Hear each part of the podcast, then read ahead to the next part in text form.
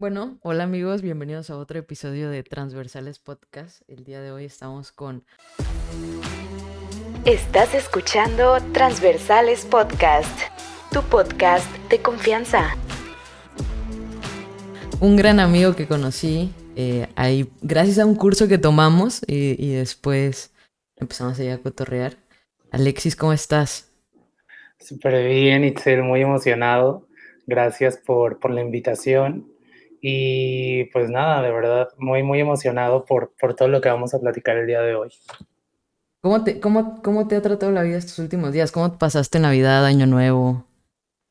Bien, la verdad es que estuve con familia, como todo súper, súper tranquilo, pero muy contento de vacaciones y, y disfrutando como las fechas, ahora que fueron un poquito menos caóticas que el año pasado, todavía estaba todo como muy, muy estresante, ahora un poquito menos, entonces disfrutándolo súper bien.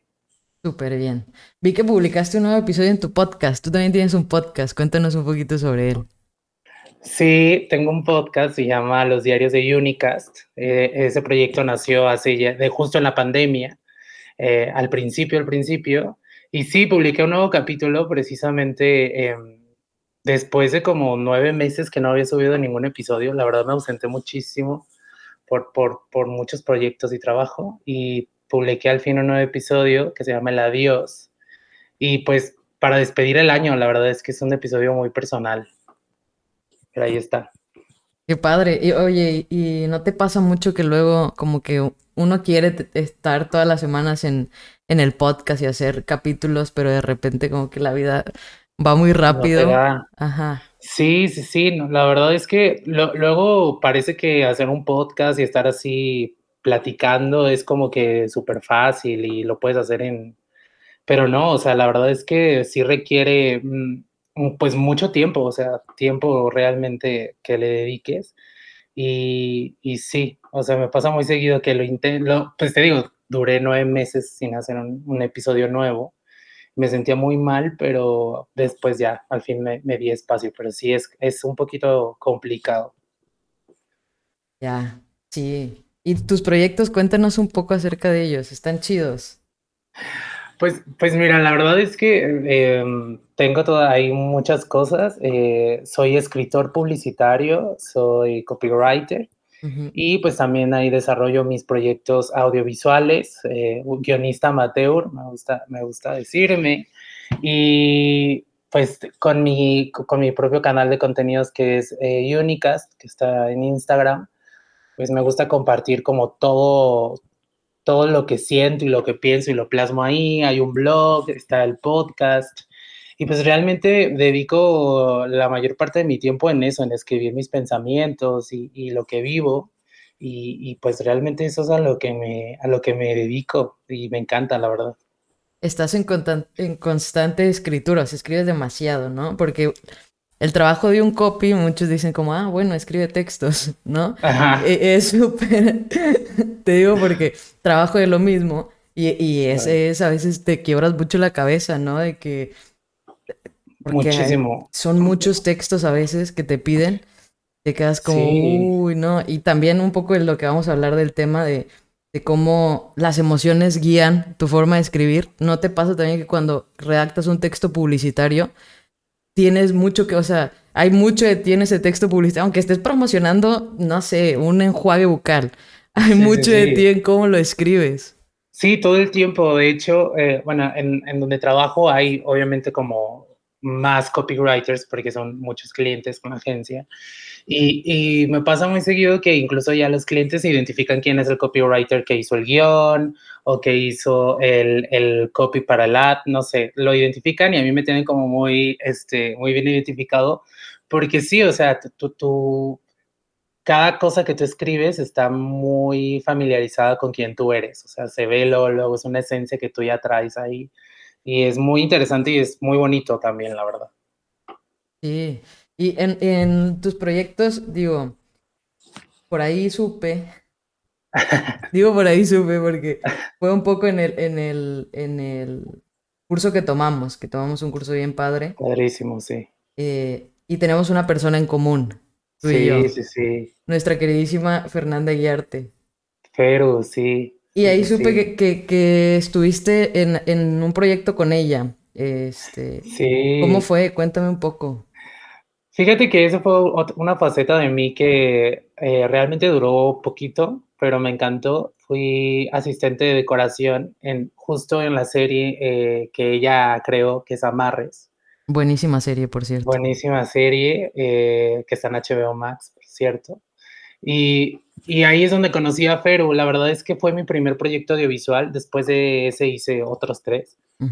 Pero ahí fue, el primero, primerito. Y ahí fue donde, fue donde conocí a Feru y me encantó. De hecho, si hay alguien, y ella lo sabe muy bien, eh, si hay alguien a quien le agradezco mucho el, el haberme enamorado aún más de, del mundo del cine y de la televisión, es a Feru. O sea, porque leer sus guiones y ver esa, esas emociones que ella plasmaba tan bien en cada página, me encantó, o sea, me enamoró muchísimo y me animó a como a continuar en eso, ¿no? Y como ahí picar un poquito más de piedra. Así que sí, Feru es súper importante en, en mi vida profesional, la verdad. Se lo he dicho muchas veces. Sí, sí, Feru es una crack y justo en, en, en Amarres que Ojalá pronto venga otra vez Feru y hablemos un poco más de la serie. Sí, eh, te, lleva por, por, estos caminos en donde estás bien arriba, ¿no? De que riéndote bastante y de repente al siguiente segundo estás así como, eh, necesito un pañuelo, por favor, ¿no? sí, totalmente, o, o súper sacado de onda y, y creo que eh, Feru sabe hacer perfectamente lo que es una dramedia, ¿no? Que es como ella, obviamente, es, hace su, serie y es increíble. La verdad es que eso está muy padre y, es un talento, pues, pues, que desarrollar muy, muy cabrón, la verdad. Claro. Y después de, y después de, estar en, Amarres, que, ¿cuál fue tu siguiente proyecto? ¿Ya en el, ya como guionista o como eh, ahí un poco en, en guion? No, fíjate que justo cuando estuve en esa etapa, o sea, todo, estuve haciendo arte por completo. O sea, diseño, diseño y, decoración. Y ya después, cuando, me, cuando pasó lo de la pandemia, eh, porque también algo que pasa mucho en, en, la industria audiovisual es que, pues, la verdad es que vives todo, o sea, con el tiempo así. O sea, no, no tienes, cuando estás en proyectos, la realidad es que tienes muy poquito tiempo para dedicarle a, a cosas personales, entonces no tuve oportunidad como de dedicarle tanto a eso. Estuve muy involucrado con lo de arte. Y ya cuando inició la pandemia empecé a despegar como mis propias ideas, mis propios proyectos, empecé ahora sí a pegarle al guion.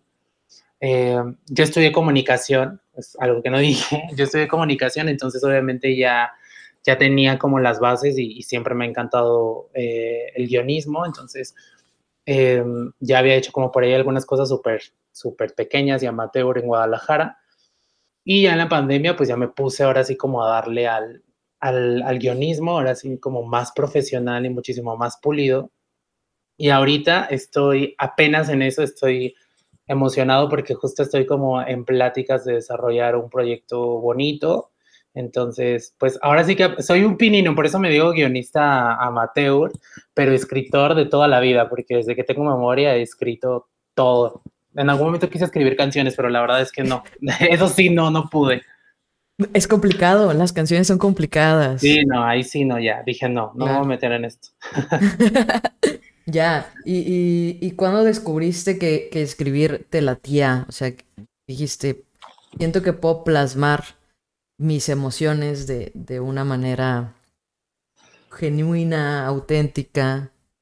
Fíjate que lo descubrí en la universidad, en mi último año de universidad, porque, bueno, los que hayan estudiado comunicación, en, no sé si en todo el mundo sea así, pero en, México al menos, estudiar comunicación es estudiar una todología. De hecho, a los, a los comunicólogos nos dicen todólogos, ¿no? Porque vemos como un poquito de todo. Claro, sí. Y, y en mi último año de universidad tenía una materia de teatro que me encantaba porque a mí siempre me ha encantado el teatro también. Entonces, eh, teníamos que, nuestro proyecto final era una obra de teatro. Y nos habían puesto una obra de teatro que creo que era Hairspray. Y esa obra de teatro requería, pues toda la obra la teníamos que financiar nosotros y éramos estudiantes, ¿no? Entonces, pues tú sabes que ser estudiante es, eh, estar así como con el dinero contadito. Y claro, estudiambre, claro. Estudiambre, exacto. Entonces, eh, nos preocupaba mucho la producción de la obra porque eh, Hairspray era una obra que necesitaba presupuesto en todos los aspectos.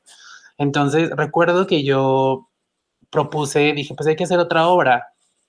No teníamos guiones disponibles porque tenemos como guiones limitados que tenía la dirección de arte de, de la universidad. Y yo dije, voy a aventarme un guion, que voy a aventarme un guion de, de, una idea que por ahí atraía, porque a mí siempre me han gustado los musicales y tenía que ser musical, entonces dije, bueno, va. Y me aventé en una noche un guion eh, de una obra de teatro que se llama La vida es un sueño. Y me la aventé de verdad toda una noche, me dormí a las 4 de la mañana, pero estaba tan inspirado, o sea, me inspiré muchísimo, escribí, escribí, escribí las canciones obviamente no eran originales, eran covers, pero eh, lo hice, lo presenté en la clase siguiente y para mi sorpresa, de verdad a todos les gustó. O sea, como que era fresca, era juvenil, era fácil de producir porque era, no, no era de época. Entonces, no era de época, entonces todos dijeron, ah, va, es muchísimo más fácil de hacer, ¿no? Y les gustó, aparte era como muy fresca, pues, porque pues era modernona. Y la, la hicimos, a la maestra de teatro le encantó, la hicimos. Durante todo el semestre la trabajamos, fue un trabajo realmente arduo de 40 personas. Em, y cuando vi la obra de teatro el día del estreno, o sea, porque yo también actué, pues porque la tenemos que hacer de todo, entonces yo también actué, y, y vi toda la representación, creo que ese fue el momento en el que dije, quiero hacer esto, o sea, quiero contar historias, o sea, quiero, quiero hacer esto, o sea, ver a esos personajes que uno piensa y, uno arma, verlos ahí representados por una persona real, es mágico, de verdad. Pues, y creo que ese fue el momento en el que dije, necesito hacer esto. Solo que todavía no sabía cómo, porque todavía estaba chiquito, pues. Todavía no sabía cómo ni dónde, pero, pero sabía que lo quería hacer. Claro. Pues está súper padre, ¿no? Que, tan joven hayas escrito una obra de teatro en una noche. Sí, cabe recalcar que, o sea, obviamente no era como de que la gran obra de teatro se fue puliendo muchísimas veces, claro, pero el esqueleto ahí estaba, o sea, como que ahí estaba y, creo que funcionó bien. O sea, estuvo muy padre, la verdad. Me divertí muchísimo. Está fregón. Y ahí es ahí descubriste tu pasión por, por escribir. Sí, ahí, ahí digo, ya lo había hecho antes, así de que con proyectitos chiquititos de la escuela también, de que un cortometraje, y yo me aventaba el guion. Y, o sea, ya, ya, ya lo había como un poquito hecho. Antes de más chico quería escribir literatura, de hecho. O sea, yo quería hacer libros y novelas. ¿En serio? sí, pero... es un mundo fascinante ese. Sí, me encanta, me encanta, la verdad. Pero es, ahí fue cuando dije, bueno, creo que podría ser guion. O sea, y y dije, bueno, puedo hacer guion de teatro porque también está muy padre. Claro. Pero pues eso ya lo dejé un poquito a un lado.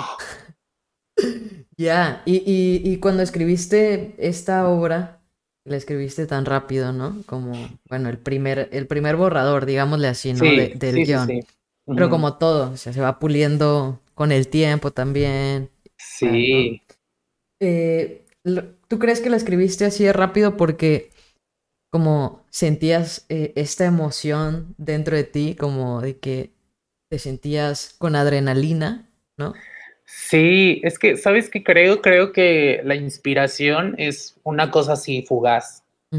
Me pasa mucho, digo, que, y seguramente te pasará a ti también que, que, escribes, o sea, a veces estás con la cabeza súper en ceros o así, como de que está todo... Y no hay nada, pero luego hay momentos en los que cualquier cosita o, sí, cualquier cosita en tu vida cotidiana como que te dispara ese, ese chip y dices, ah, ya sé, ¿no?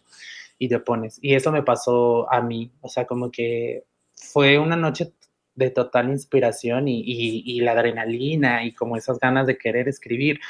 O sea, literal era como que mis manos solitas se movían así.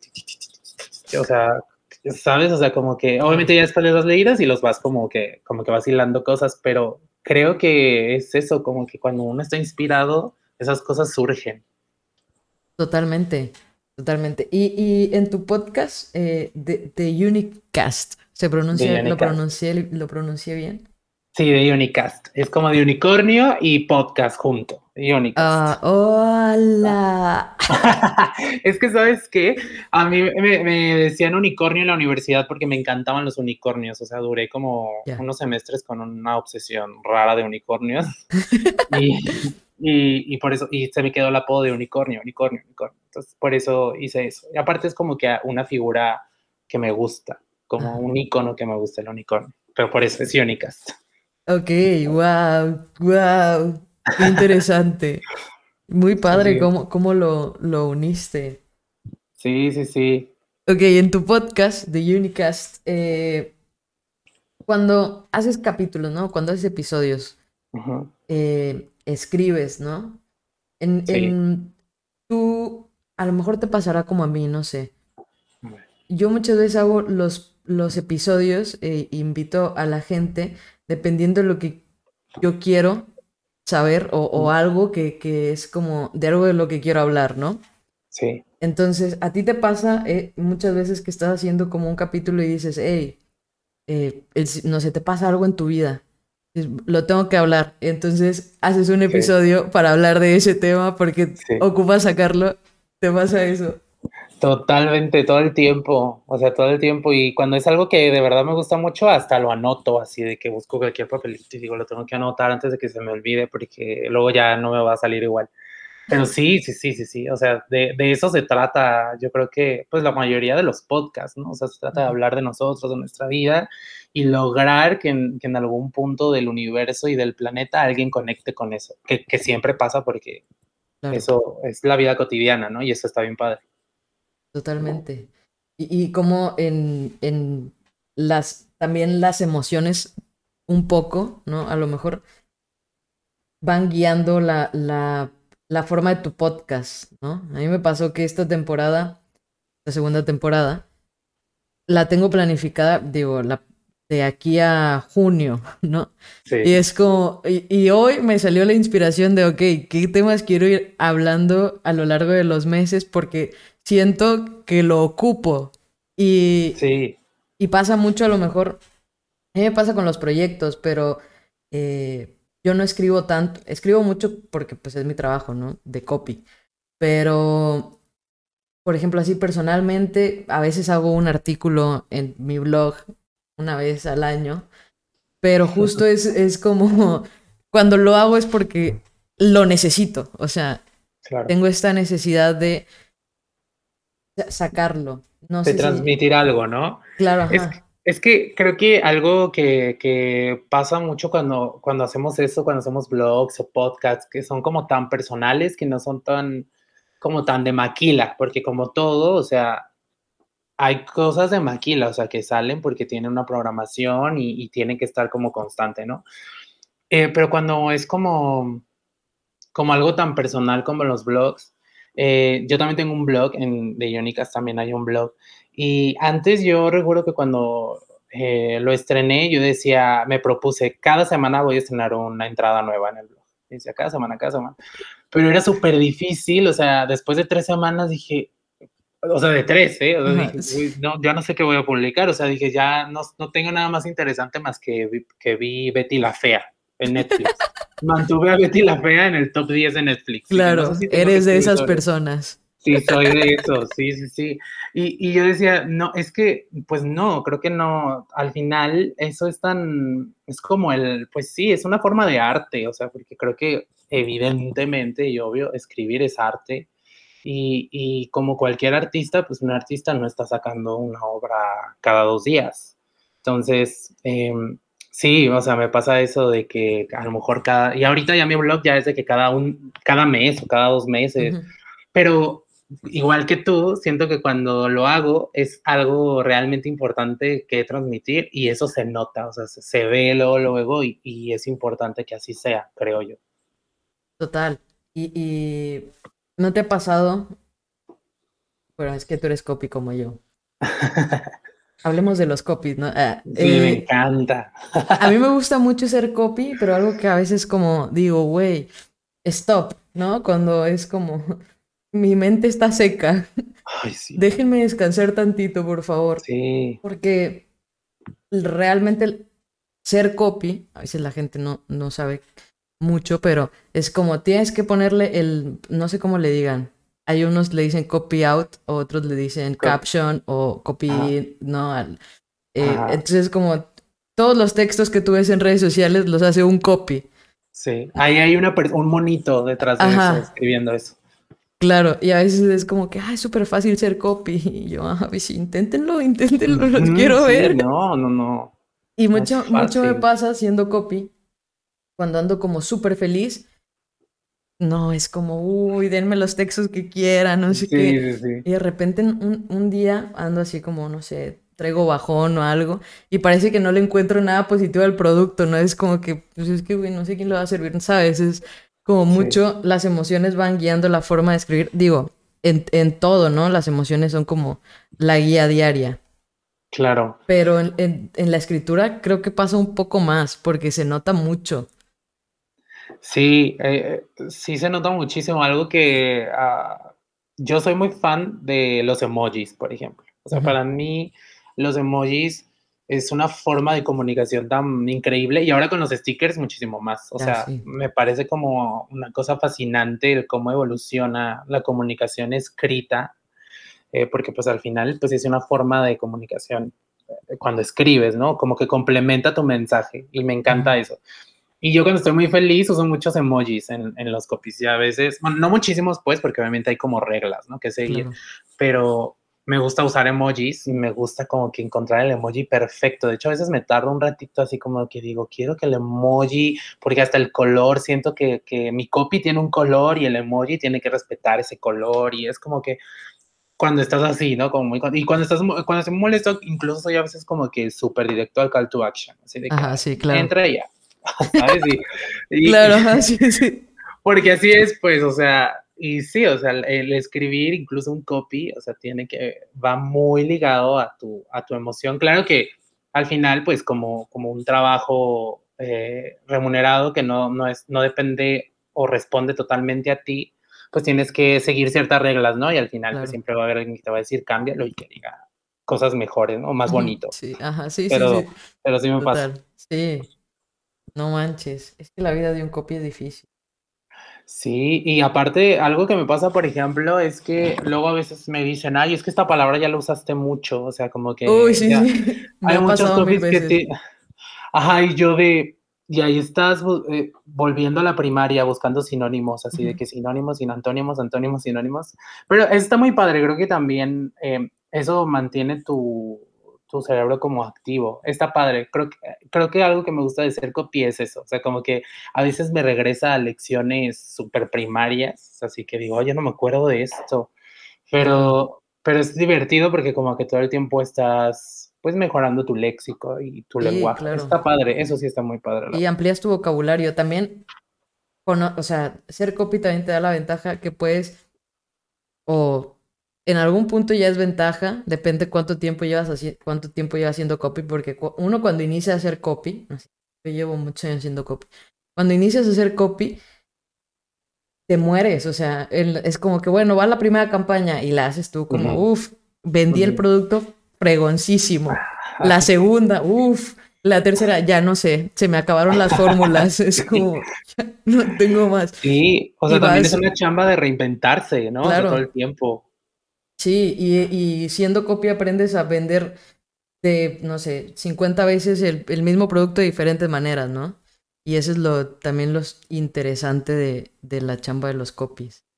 Claro, eso es, pues es una labor incluso, pues, pues al final es algo de mercadotecnia, ¿no? Es, está, es ligado completamente a, a, la venta, o sea, a vender de forma más creativa y bonita y a través de las palabras, pero pues es eso, ¿no? Y, y a generar engagement que no es tan fácil, porque, y más hoy en día que conforme va avanzando la publicidad digital y, todo el mundo digital, la verdad es que tienes que ser cada vez más conciso y más conciso y más conciso hasta que, hasta que el mensaje sea de dos palabras. Pero es muy padre, muy divertido.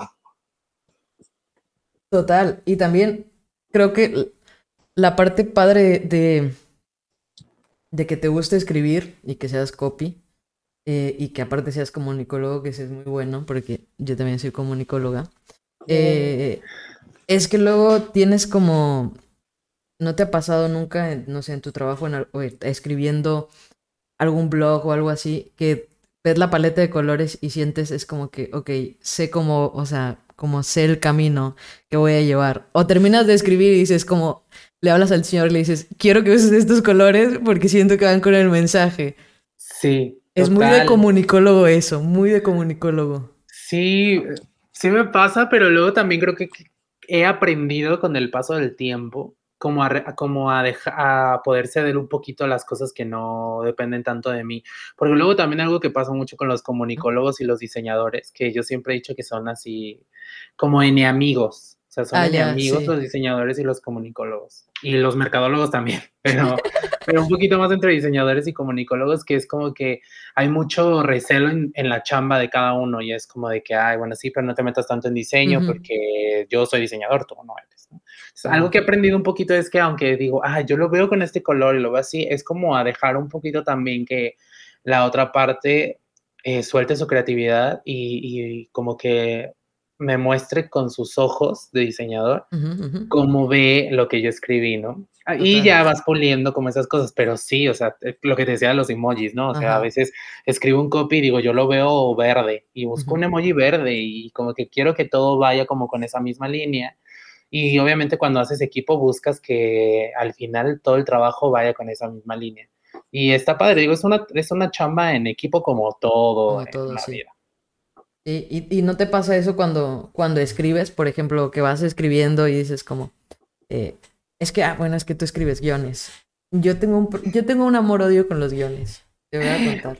¿Por qué? yo ah, amo guiones. Sí, ¿verdad? Es que está bien padre a mí me gusta toda la parte de producción audiovisual.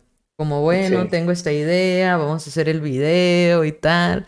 ¿no? Y siempre, yo siempre digo, bueno, yo soy como... Porque una vez escuché en algún lugar, no me acuerdo en qué plática, pero alguien había contado que Quentin Tarantino para Kill Bill solo tenía una parte del guion. Y la otra parte del guion la iba haciendo durante, iba, mientras iba filmando la película. yo siempre llevo como con mi esqueleto, que está todo mal hecho porque no soy guionista. Eh, y les digo, bueno, aquí está una parte y vamos fluyendo, porque soy como Quentin Tarantino, ¿no? Porque eh, tengo como que es como, no sé, me encuentro en un dilema, porque a mí me gusta mucho escribir y escribo diálogos, o sea, escribo los diálogos y tal, Luego como toda la parte que es, eh, bueno, vamos a darle forma al guion, es como, bueno, me rindo. Hasta que llegue. Ya no hay más. sí. Es que, es que, sabes que sí, sí me ha pasado y lo, lo, hice mucho tiempo cuando recién salí de la universidad y cuando, incluso pues obviamente cuando estaba en la universidad, porque, em, pues claro que uno piensa que hacer como estas producciones audiovisuales es como así de sencillo, ¿no? Y que necesitas un, solamente una pequeña cosa y a todo lo demás irá fluyendo. A lo mejor a Quentin Tarantino le funcionó y no lo dudo, porque ahí está.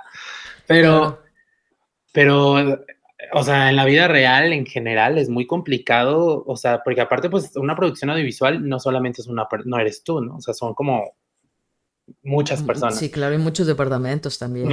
muchos departamentos. Entonces, el guion realmente pues es la Biblia de todo el proyecto. O sea, si tu guion está como bien estructurado y bien hecho y, nadie más lo entiende más que tú, pues la verdad es que sí va a ser un... Claro, va a ser un muy complicado. Ajá, y, y, a lo mejor tu producto y lo que tú quieres hacer no se va a ver como tú lo quieres hacer, pues porque tú no lo puedes hacer todo. Exacto. Entonces, me pasaba eso muy al principio, pero la verdad es que después, o sea, como me, me, llamaba tanto la atención y tuve la oportunidad de estar como en la industria, pues dije, ah, bueno, o sea, todo eso requiere de un trabajo, pues de mucho tiempo.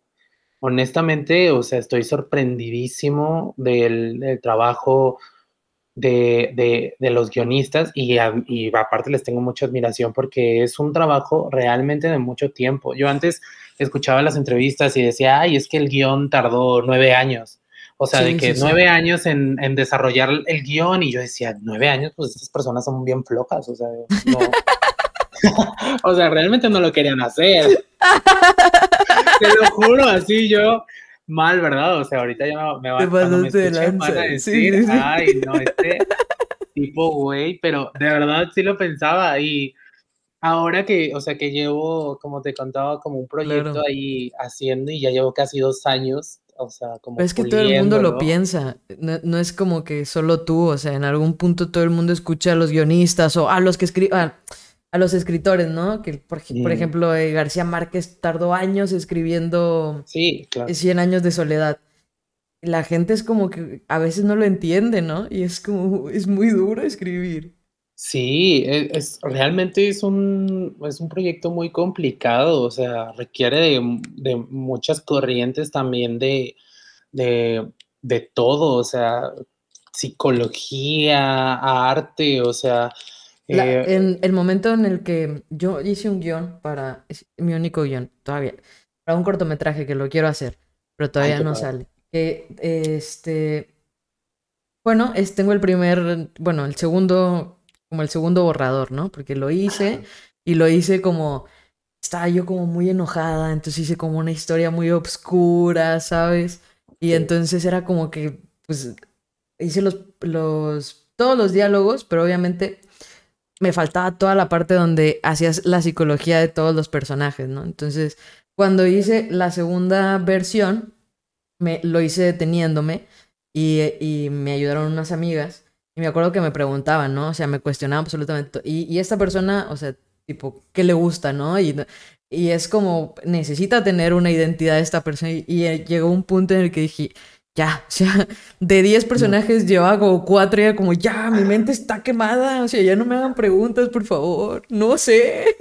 Yo nada más lo escribí. Sí, Es que sabes que eso es es, creo que en mi punto de vista, la psicología de los personajes y desarrollar los personajes es una de las partes más complicadas de hacer una historia y hacer, pues, de escribir historias, ¿eh? No nada más en guion, o sea, en literatura, en donde sea.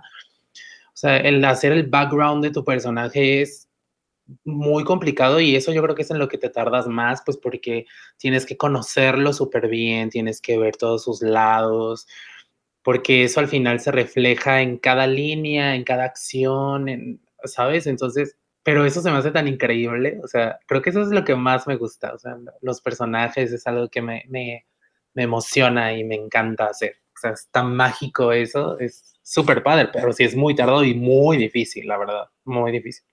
Sí, totalmente.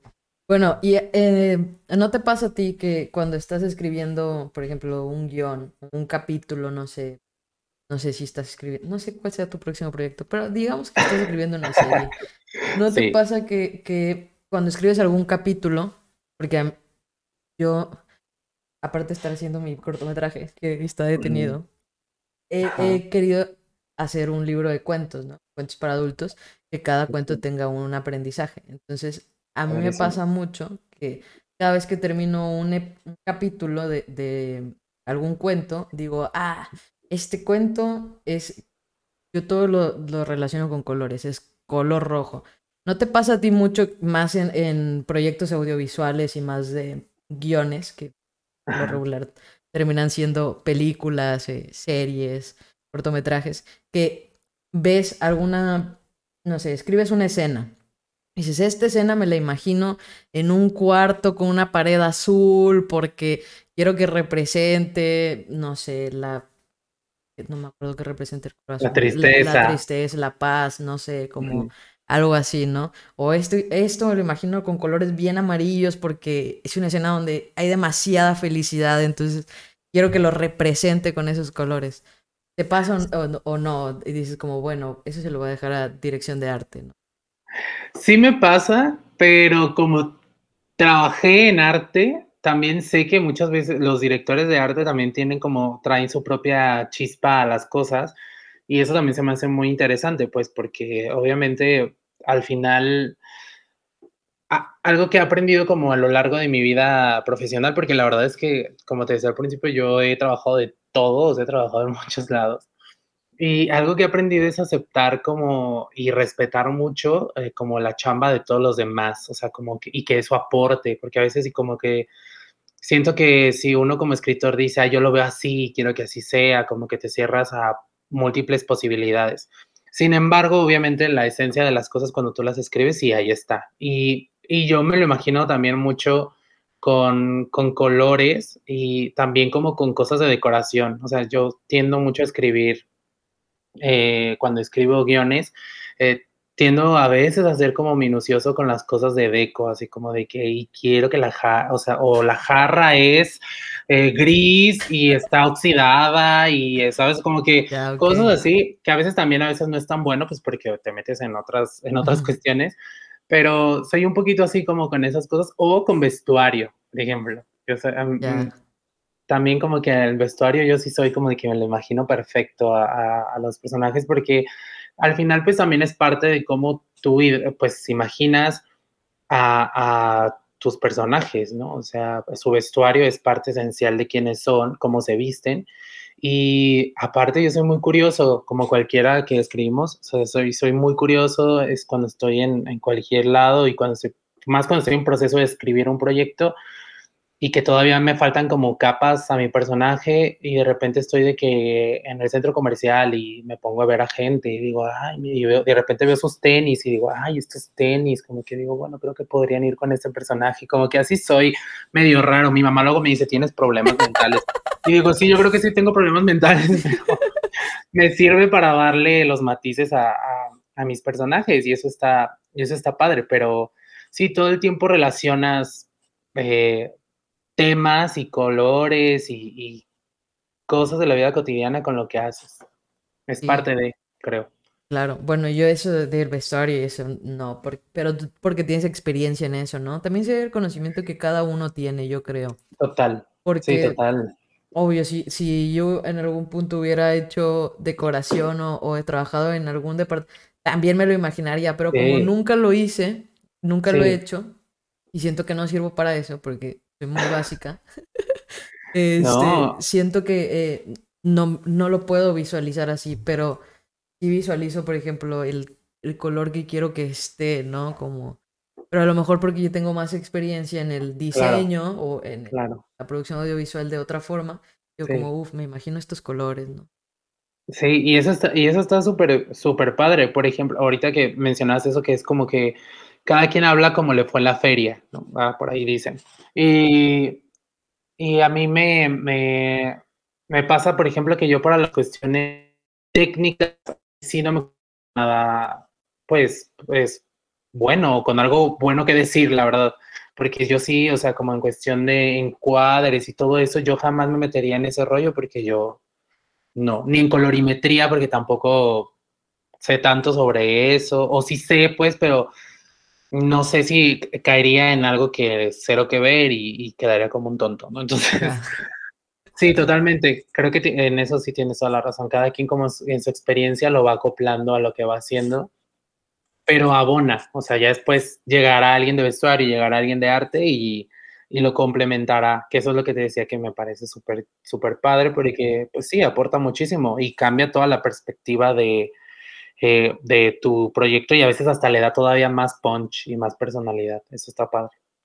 Totalmente. Bueno, y ya entrando por lo último, eh, estamos haciendo un playlist de podcast. Ay, qué chido. Me encanta hacer playlist. Sí.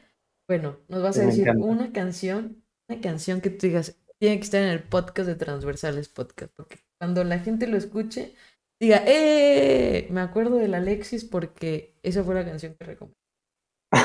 ¡Wow! Ay, qué difícil. Es que. ¿Va por algún género en específico o no, importa? No, no. Esta playlist va a haber de todo, de todo. Ok. Es que mira, tengo. No sé si. Digo que es un gusto culposo, pero espero que no sea un gusto culposo. Pero me gusta muchísimo Taylor Swift. Soy, mire, yo soy muy popero, amigos. Yo soy muy, soy muy popero, la verdad. No pasa y yo soy súper fan de Taylor Swift. Ok. Entonces, yo creo que voy a, bueno, voy a aportar una canción de Taylor Swift, que sería eh, State of Grace.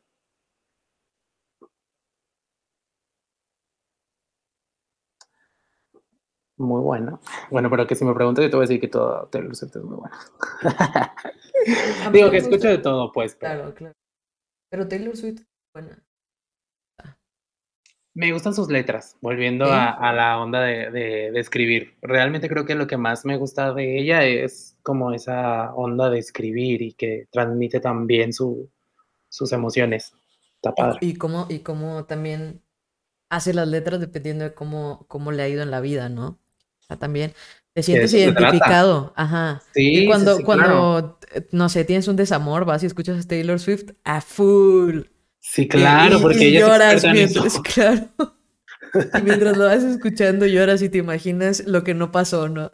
Sí, sí, sí. Eso, yo, eso es lo que me encanta de ella en general. Y creo que es lo que se valora de un artista siempre, ¿no? Como que transmite, lo que transmite con sus, con su letra y con su, con su música. Eso está padre. Total, y también algo a mí, a mí que me gusta mucho de las producciones también es la música. Mm. Los Por ejemplo, la de Amarres es muy buena. Es una playlist muy buena. Sí. Fueron muy buenas elecciones de música, la verdad. Porque la música también dice mucho de la serie, ¿no? o, de las películas, por ejemplo. Lo dice, yo, yo hasta te podría decir que el, el, la música incidental de las producciones y el soundtrack en general, o sea, creo que lo dice todo. O sea, es, una parte súper fundamental en mi punto de vista de, cualquier producción. Y yo también soy muy fan de los soundtracks. O sea, a mí una película me puede atrapar muchísimo con su soundtrack. Y yo sí soy de esos raros que si salgo del cine o termino de ver una peli que me gustó mucho su soundtrack, yo sí voy y busco a Spotify el soundtrack. Así, aunque sea incidental, ¿eh? O sea, porque a veces son tan buenos y son como tan... tan sí, sí, sí, ¿Sí me explico? Y eso está padre, la verdad, eso sí está chido. Yo sí, también soy súper fan de eso. Sí, me encanta. La, la, de La Casa de Papel tiene un buen... Eh, todas las temporadas tienen una canción que dices como, ¡Ah! ¿cuál es esa canción? Eh, Shazam, eh, ¿cuál es esta canción? pero sí, te atrapa, sí te atrapa la música. Es que la, la música es, es fundamental cuando cuentas una historia. Eh, y cuando la, canción o la música te cuenta una historia en, el mismo track, todavía es muchísimo mejor. Y, yo creo que por eso me encanta eh, las historias, o sea, porque las encuentras en todos lados y, las puedes acoplar tan perfecto a cualquier ámbito y en cualquier tipo de arte. Eh, pero bueno, ahorita hablando de la casa de papel, fíjate que nada, honestamente no vi todas las temporadas, nada más me aventé las primeras dos. Ya. No, yo fui Pero sí muy tiene fan. buen soundtrack. Sí, yo fui muy fan, yo fui muy fan. Por alguna extraña razón me atrapó la serie y, y me gustó mucho la historia de cada personaje. Es como que, güey, sí. y me gusta, me gusta, porque hay series que tú ves. ¿Viste la de Paquita Salas, por ejemplo, que también tiene un buen, muy buen soundtrack? No la he visto, no la he visto, pero la tengo que ver. Bueno, no la he visto. La ves, la ves. Yo soy muy fan, muy fan. Bueno, ¿cuál sí viste? ¿Alguna de los Javis? La de Veneno. Veneno, sí, esa sí la vi. Sí, sí, sí, me encantó. Muy buen, muy buen soundtrack y amo Leiva, o sea, todas las canciones de La Veneno de ahí, de la serie, muy buenas. Y por ejemplo, los Javis también tienen algo que fue lo que encontré en la, en la serie de Amarres, regresándonos un poquito atrás, que es como estás muy arriba, en el mismo episodio te bajan bien feo y luego como que te hacen reflexionar, ¿no? O sea, como que te hacen vivir todas las emociones en un solo episodio y dices como, no sé si estoy preparada, pero dame más, ¿no? sí, claro. Y, y, es bien difícil encontrar eso en series, porque hay unas series como que tú dices, bueno, por ejemplo, las policíacas, como vives con el suspenso, pero no vives ninguna otra emoción. Y la de la veneno te daba como estas emociones en donde querías estar bailando con ella y luego llorabas con ella y luego odiabas a las mismas personas y era como, ¿por qué estoy viviendo tantas emociones? Y es súper, yo siento que es súper difícil lograr transmitir tantas emociones en, no sé, 30 minutos. Yo también lo creo. Y de hecho, creo que eso es algo que admiro muchísimo de las personas que ya están en la industria full y, y producen porque cuando hacen ese tipo de proyectos, yo de verdad eh, digo, güey, qué, qué, impactante y qué padre lograrlo.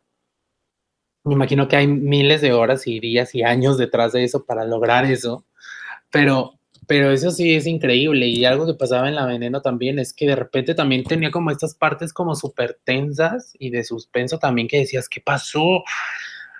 y principalmente llegando a la última parte de la serie, que era como que estabas, pasó con venenos a veces y, y sí, eso estaba eso estaba súper padre. la verdad esa serie me gustó muchísimo y confieso que fue eh, el motivo por el que me animé a mandarles un mensaje a, a, a los Javis, a, su, a su productora. Y, recuerdo que les mandé una carta así como súper de todo lo que me había enseñado la serie, que me encantó y, y, me contestaron y fue súper bonito. No manches.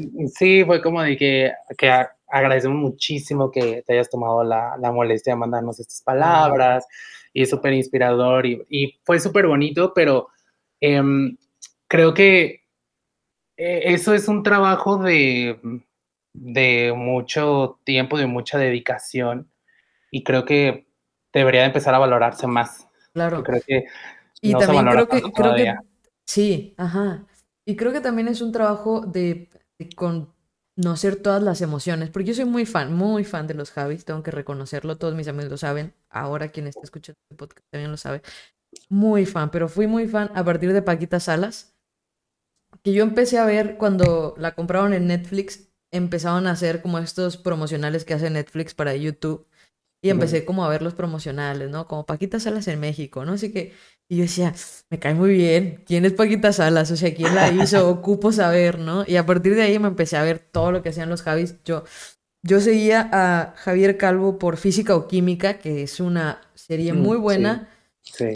De los 2000 algo, o sea, antes del 2010. Ah, es muy vieja la serie, pero los mensajes son muy buenos ahí. O sea, era una serie que también estaba un poco adelantada al tiempo. Sí. Y empecé a ver Paquita Salas y me la he visto 50 mil veces. O sea, me sé de los diálogos de memoria. Es como Harry Potter. Paquita Salas para mí Harry Potter. Y me hice muy fan, me hice muy fan de los Javis. Luego vi Operación Triunfo solamente porque los Javis daban clases de actuación y ahí me tienes. La hora de los Javis viendo la clase de actuación pero solo la hora de los Javis, porque para mí era como wow, ¿no? Como toda esa magia que tienen y cómo pueden conocer las emociones también, que cuando escribes y sabes y conoces perfectamente las emociones, pero yo creo que, como decimos, es las tienes que conocer porque las viviste, ¿no? Como decíamos hace rato, cada quien habla de cómo le fue en la feria, siento que ellos las conocen muy bien porque de alguna u otra forma han pasado por eso, cómo las pueden transportar a la pantalla y cómo tú las, las puedes vivir también, o sea, cómo lo hacen perfecto para que tú lo sientas. Ese para mí como la cosa más difícil que ojalá algún día logre hacer y, ojalá todos, todas las series también logren hacer eso y, tener series con historias que valgan la pena, ¿no? Como la de la veneno, que es como una historia te quedas como wow, ¿no? Con 40.000 aprendizajes de la historia. Sí, sí, yo creo que esa es la tarea más difícil de cualquier eh, storyteller o contador de historias en cualquier plataforma. Eh, yo creo que eso es lo más complicado que en guionismo, em, en mis muchos cursos y, y, y, y educación que tuve relacionada al guionismo, le llamábamos la experiencia vital de, de, una historia o sea, esa experiencia vital, esa esencia que, va a llevar toda la historia es importantísima y eso es lo único que va a hacer que tu, que tu historia nunca pierda el norte y sepas de qué va y a dónde va y lo transmita muy bien. Entonces creo que los Javis lo han hecho muy bien, al menos en, La Veneno, que es como mi máximo referente, eh, lo tengo que decir a lo mejor malamente, tengo que ver muchísimo más de ellos. Eh, quiero ver Paquita Salas. Es muy buena porque sí lo había escuchado y ahora ya que me estás diciendo que tú eres súper fan, lo tengo que ver, o sea, lo voy a ver, tenlo por seguro. Y, y, sí, pero ojalá que sí, que se siga haciendo ese tipo de contenido en cualquier lado, ¿eh? o sea, incluso en, en los podcasts, o sea, en, en los blogs, en, o sea, creo que al final lo más importante, eh, o sea, pequeña acotación ahorita, hago que cuando empecé con el proyecto de Unicast, eh, de repente dije, ay, o sea, voy a empezar a seguir muchas tendencias, ¿no? Porque yo decía, quiero que mi plataforma y lo que hago, pues, tenga muchos seguidores, porque luego creo que en esta era de, de, las redes, a veces uno como que vive como por ese reconocimiento, ¿no? Y, y cuando haces algo que quieres, pues que, que, la gente vea, pues te dejas guiar a veces un poquito por eso. Y al principio yo estaba como de que voy a seguir tendencias y voy a seguir tendencias. Y, y dejabas a un lado, y dejaba yo a un lado como mucho eso que realmente quería decir, o sea, y en algún momento dije, creo que no estoy, al final no estoy diciendo nada de lo que tengo por decir. Y entonces me empecé a enfocar más en mejor hacer blog y en mejor eh, hacer frases que realmente vinieran de mi inspiración y de lo que viví. Entonces, eh, creo que cuando uno hace algo eh, como lo es escribir y contar historias, lo importante es que no olvides como esa emoción principal que, que es de lo que está basado tu proyecto y que no te muevas de ahí, que lo, que lo hagas como con, con ese instinto, porque al final eso es lo que le da la personalidad a tu proyecto y lo vemos en estos mm, proyectos que hemos dicho durante toda la, conversación, ¿no? En Amarres, o sea, Amarres tiene tanto de Feru, y tiene tanto de lo que, de cómo ella piensa, de cómo ella ve las cosas, o sea, que ahí está, ¿no? Y se, y se ve y, te lo transmite en La Veneno, en Paquita Salas, como tú me lo estás contando. Entonces yo creo que eso es primordial, la verdad, en todo. Claro, la esencia. La esencia de las personas, ¿no? Porque como lo decías, vivimos como por el like y así. a veces se nos olvida ser auténticos. Cómo la autenticidad nos salva luego de, tantas cosas. O te abre puertas. Porque también eso, ¿no? O sea, la autenticidad te abre, te abre puertas y, es, al final, si te das cuenta, o todas las grandes cosas que han sucedido en, en la historia del mundo han sido cosas auténticas que a veces salen hasta porque por alguien que hizo, era su hobby o alguien que nunca le prestó atención ni le, ni le daba un peso a su idea y ya después fue el boom, porque así es, o sea, la autenticidad es lo que realmente creo que destaca siempre. Total, totalmente. Muy bien, oye, pues fue una interesante plática. ¿Cómo te, cómo te sentiste? Sí, Cuéntame, ¿te gustó? Me encantó, me encantó. De verdad, muchísimas gracias por invitarme. Neta, estuvo súper padre. Espero que se preste otra ocasión y volvamos a platicar, porque mira, a mí me encanta esto de andar chicharacheando, platicando, echando el chisme. Por eso hago el podcast también, porque pues uno se desahoga y dice todo lo que tiene que platicar y está padre, la verdad, me encantó. No, pues cuando gustes, invitadísimo, gracias por aceptar la invitación, gracias por estar aquí. Una disculpa porque lo íbamos a grabar un día antes, pero no se pudo, pero bueno, se grabó. Aquí estamos. Aquí estamos, aquí estamos. Y pues, ¿cómo estás en redes sociales? ¿Cómo pueden seguir tu podcast? Cuéntanos. bueno, en, Instagram estoy como arroba de, de Unicast, así Unicast. Em, y mi, perfil personal es arroba Alexis GZMN, Alexis Guzmán, sin las vocales. Y pues ahí estoy, diario estoy subiendo ahí, actualizando cositas y escribiendo. Diario estoy escribiendo cosas em, que quiero que sepa el mundo y que ojalá que conecten con eso. Pues por ahí síganme y, y pues ojalá que también tengan la oportunidad de, de pasarse a escuchar un poquito de lo que hago y que les guste, ojalá que sí. Súper, pues muchas gracias Alexis. Gracias, gracias por, por la invitación Itzel y pues ahí estamos, me invitas en la próxima ocasión por favor. Claro que sí, claro que sí, tenlo por seguro.